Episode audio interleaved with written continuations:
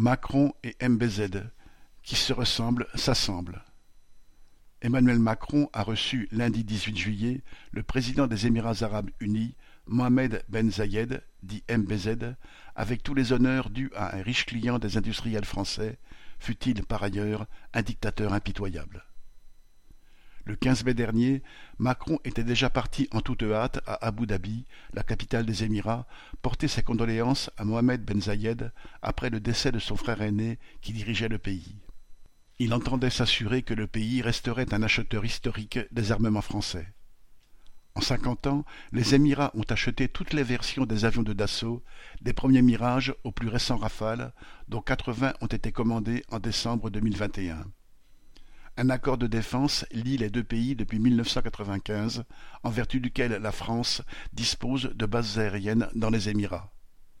En février dernier, les avions français qui y sont basés ont été déployés dans le ciel émirati pour s'opposer à une série d'attaques de drones et de missiles revendiquées par les rebelles houtistes du Yémen. Et au Yémen, justement, le fait que les armes achetées à la France servent à massacrer les populations civiles est un secret de polichinelle.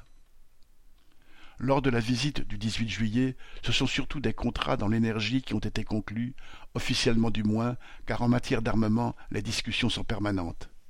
Les Émirats, deuxième producteur de pétrole au Moyen-Orient après l'Arabie saoudite, fourniront ainsi du carburant diesel à la France. Des investissements communs sont par ailleurs prévus en matière de production d'hydrogène et d'ammoniac, et les capitalistes français ont tout lieu de s'en réjouir. Plusieurs organisations de défense des droits de l'homme ont dénoncé à l'occasion de ce voyage la dictature qui sévit sous Mohamed Ben Zayed comme sous ses prédécesseurs.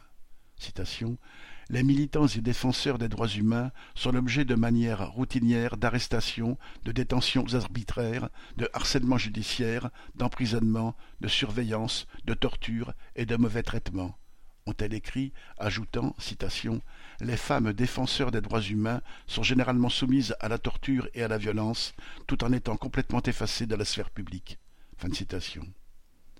Aux Émirats, des millions de travailleurs immigrés, pakistanais, indiens, bengalis, travaillent dans des conditions proches de l'esclavage pour faire la fortune des émirs et des familles régnantes.